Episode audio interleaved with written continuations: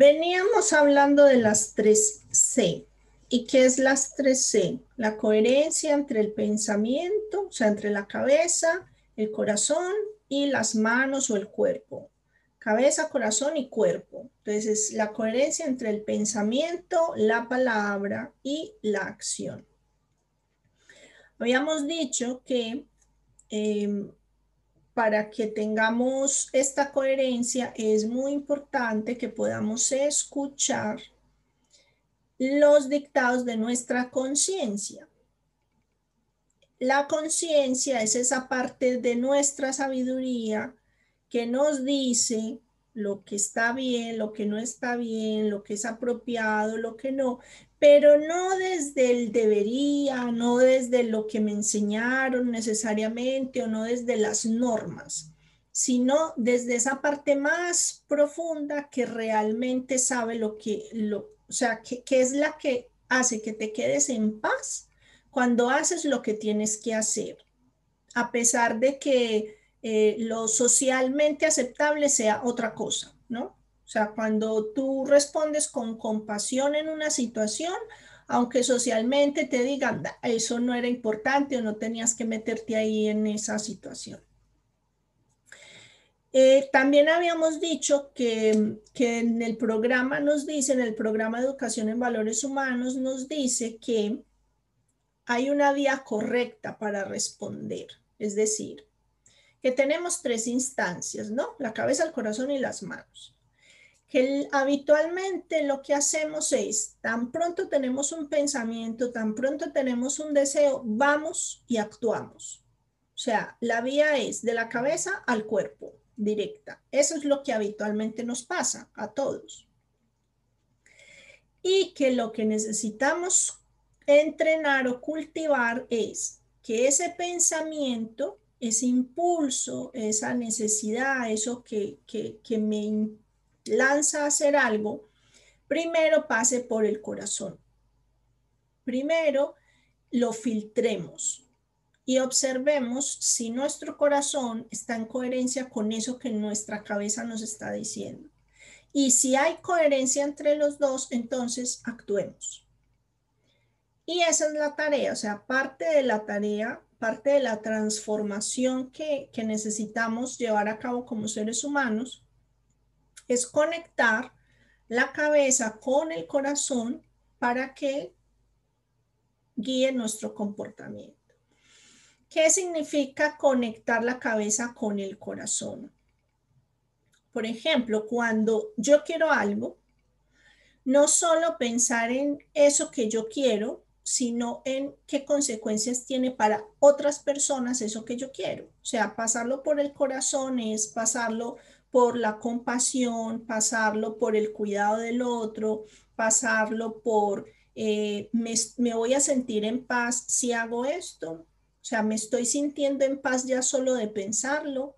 Voy a dormir tranquila si tomo esta decisión. Eh, me voy a sentir a gusto realmente con esto que estoy haciendo o es simplemente un impulso que me va a dar una satisfacción momentánea y después voy a estar igual que como estoy ahora. Esa transformación em, pasa por mantener el centro, es decir, mantenernos enfocados, mantenernos en nuestro centro. ¿Y cómo nos mantenemos en nuestro centro? Conectando la cabeza con el corazón. Siempre que nos sentimos desordenados, agobiados, inquietos, es porque en mi cabeza hay algo, en mi corazón hay otra cosa y de repente estoy haciendo lo tercero. Es decir, cuando hay coherencia entre la cabeza, el corazón y las manos, hay equilibrio. ¿Cómo conseguimos ese equilibrio?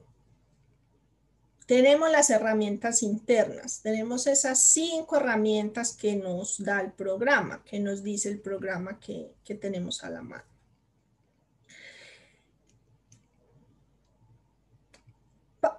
Pero antes de eso es muy importante que también eh, estemos atentos a nuestras emociones, es decir, cómo nuestras emociones cómo reaccionamos nosotros y cuáles son las emociones que nos atrapan o que, o que cuando aparecen nos, nos descentran mucho más. Detrás de toda emoción hay una necesidad. Entonces, en la medida en que somos más conscientes de nosotros mismos, también podemos identificar qué necesidades estamos teniendo y cómo podemos, en coherencia con la cabeza y con mi corazón, pues poder satisfacer esas, esas necesidades. Porque al final, pues son necesidades que tenemos como, como seres humanos. Necesidades de, de, de respeto, de autoafirmación, de reconocimiento, o, o tenemos necesidad de sentirnos seguros porque tenemos miedo. Pero siempre buscar la solución, la alternativa, buscando la coherencia. O sea, no porque yo tengo miedo, entonces eh, se vale agredir al otro, pues simplemente porque yo tengo miedo. O sea, ya que me va a agredir, yo lo agredo primero. Esa es una respuesta cabeza-manos directa. Cabeza, corazón, manos, busco otra solución, ¿no? Es ir con más calma. Para eso que necesitamos discernimiento. ¿Y cómo llegamos al discernimiento? A través de la meditación, de la autoobservación, todo esto que hemos, que hemos eh, hablado. Para que haya coherencia entre la cabeza y el corazón necesitamos trabajar en el control de la mente y en el control del cuerpo. Porque si no, el cuerpo se va a ir detrás de lo primero que se le antoja. O sea, si nosotros no tenemos disciplina, por ejemplo, en el cuerpo, si no vamos transformando nuestra alimentación, pues va a ser el cuerpo el que nos diga que quiere. Y no siempre, o sea, y y cuando el cuerpo está mal educado, pues nos va a pedir cosas que no nos hacen bien. Nos va a pedir dulce, nos va a, nos va a pedir eh, sustancias que nos activen, etc. Porque seguramente habrán escuchado que les dicen, hágale caso al cuerpo, que hacerle caso al cuerpo es saludable. Sí, pero primero observe que su cuerpo esté bien educado. Es como decir, hágale caso al niño, pero si el niño es, es caprichoso y todo lo que quiere son pataletas, pues de repente no se le puede hacer caso.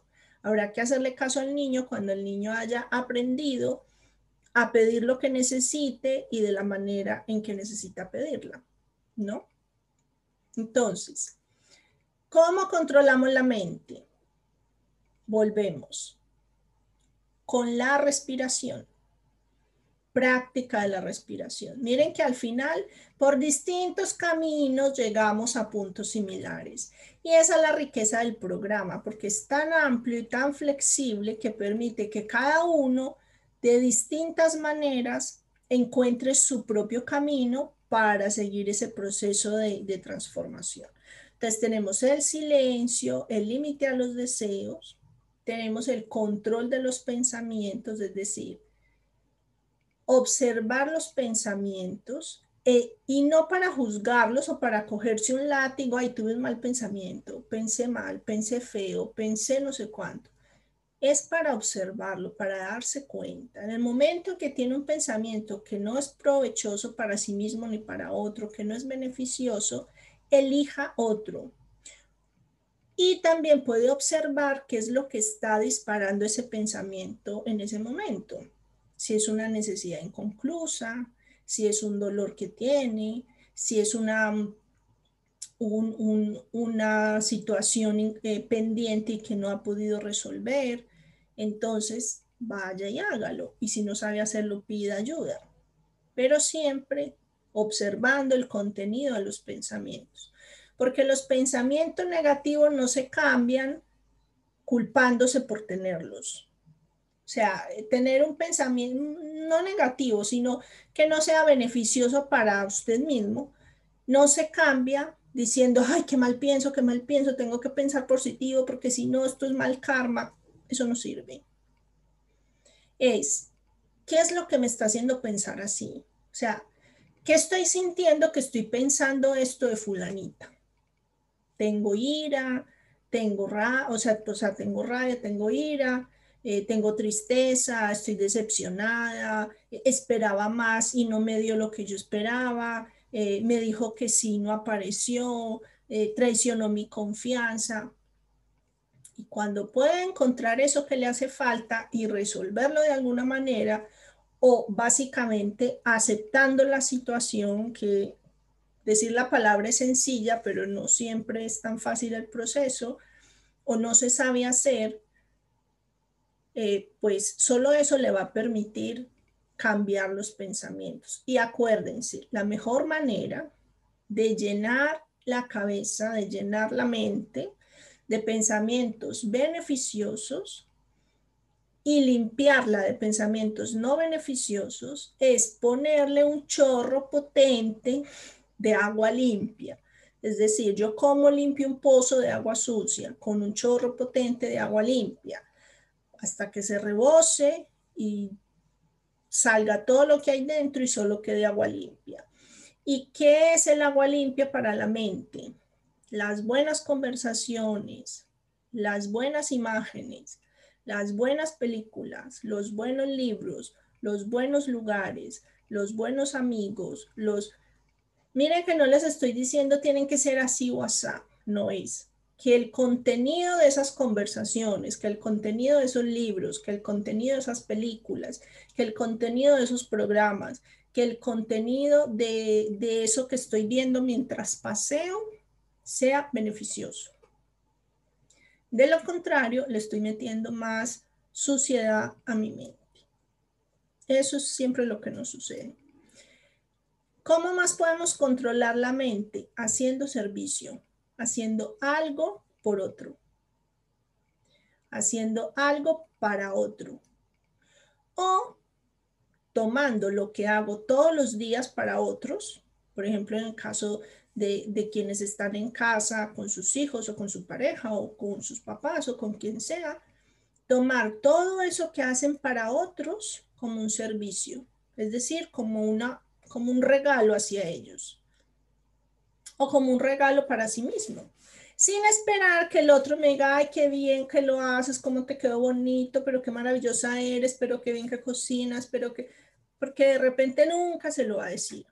Ahora, si yo lo hago como un servicio, de la mejor manera que puedo, ya el regalo es la posibilidad de hacer el servicio por otro. Esa es una, una, una, una opción también. ¿Cómo más cuidamos la, mm, el control de la mente y, y del cuerpo? A través de la alimentación, de nuevo. Lo que entra por los sentidos alimenta nuestra mente. Lo que yo como alimenta mi mente. ¿Y eso cómo es? Pues por la calidad de la energía de los alimentos que consumo. La medicina china lo tiene más que demostrado. O sea, no es una cosa esotérica de creencias, eh, de energías y de estas cosas raras orientales. Está demostrado que la calidad y la cualidad de la alimentación afecta directamente el cuerpo, las emociones y la mente. Porque dependiendo del tipo de comida que se consume, es la energía física que se tiene, es la salud que se tiene y es el tipo de pensamientos eh, y de paz mental o no que se tiene. No en vano, todas las culturas, todas las religiones que promueven la no violencia y la paz y el equilibrio son vegetarianos. Eso tiene que tener algún sentido, o sea, eso tiene que tener alguna lógica. No quiere decir que los que no sean vegetarianos son malas personas. No. Ahora, si yo quiero aumentar mi paz mental, aumentar mi equilibrio emocional, necesito revisar lo que como. También es cierto que no todo el mundo puede ser vegetariano. También es cierto que cada organismo es distinto y que en, esas, en esa situación hay personas que incluso no deben ser vegetarianas porque su salud se vería afectada, porque cada organismo es distinto, o sea, hay necesidades particulares. Ahora bien, en general, el vegetarianismo se recomienda también por eso, o sea, por la cualidad de, y, las, las características que tienen los alimentos y que aportan los alimentos en la mente. Vale, la autoobservación, la autoindagación y el autocontrol son muy importantes. ¿En qué sentido? En que necesitamos estar muy atentos a cómo respondemos para poder estar atentos a, a ver si de mi cabeza pasa directo a mis manos o si de mi cabeza pasa por mi corazón y después por mis manos, necesito autoobservación permanente y autocontrol. Autocontrol no es, em, o sea, como someterse a sí mismo y castigarse, no. Autocontrol es como esa vocecita que está dentro diciéndote, ¿a dónde vas? ¿Qué vas a hacer? Pero esto es recto. Esto es eh, practicar la paz. Esto es estar siendo amoroso. O sea, en el momento en que estás diciendo algo o que estás haciendo algo o que lo vas a hacer, hacerle caso a esa vocecita que todos la tenemos que nos dice, pero seguro que esto es lo mejor que puedes hacer. Habitualmente le decimos, cállate, cállate, cállate.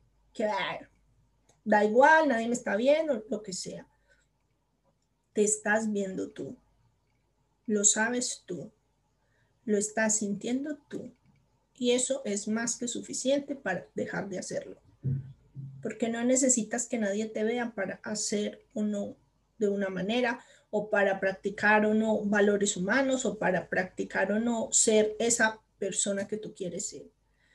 Tú eres la mejor versión de ti mismo para ti mismo, no para los demás, no para mostrarle a los otros, ay, mire qué bueno soy, no, mire yo como practico valores humanos. Eso es para nosotros, no para mostrarle a nadie. Entonces, cada vez hagámosle más caso a esa vocecita que, que nos dice, ¿para qué dijiste eso? ¿Te hacía falta decirlo? Pues si no te hacía falta, corrígelo lo antes posible y que esa parte que te dice, yo corregir, es que yo nunca me equivoco. No, si ya lo dije ya, así quedó, pues que se aguante. Esa parte es la que necesitas hacer cada vez más pequeña, alimentarla menos, porque esa parte es la que no te permite que los valores afloren en ti, porque también la tenemos. Así como tenemos el típico diablito y el angelito, ¿no? Y nosotros, ¿a cuál alimentamos? O sea, ¿a quién le hacemos más, más caso? Porque al final son las, los aspectos de nuestra personalidad, los aspectos de nuestro ser. Nosotros somos luz y sombra también. Entonces, no es negar, o sea, no es negar la sombra ni, ni decirle, vete, vete, vete, eres mala. Es poner el foco en la luz y en hacerte caso y conectar tu cabeza, tu corazón y tus manos.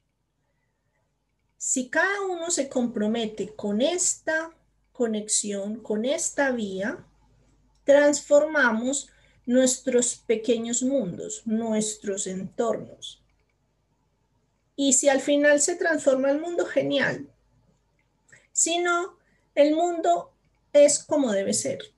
Lo importante es cómo me muevo yo en este mundo porque incluso es probable que necesitemos vivir en un mundo en el que no haya muchos valores para que tú tengas la oportunidad de elegir practicar los valores humanos. Porque si fuese lo normal, pues ni siquiera te darías cuenta que lo estás haciendo y no tendrías la opción de elegir hacerlo y de apostar por hacerlo y de comprometerte en hacerlo. Muy bien, me gustaría escucharlos antes de que pongamos la tarea. Esta semana pónganse de tarea observar en qué ponen su atención. O sea, con qué tipo de información, de contenido, de imágenes están llenando su mente. Esa puede ser la tarea esta semana. Si tienen un ejercicio que ya vengan haciendo de otra semana, pues también lo pueden continuar. Ahora vamos a hacer la meditación.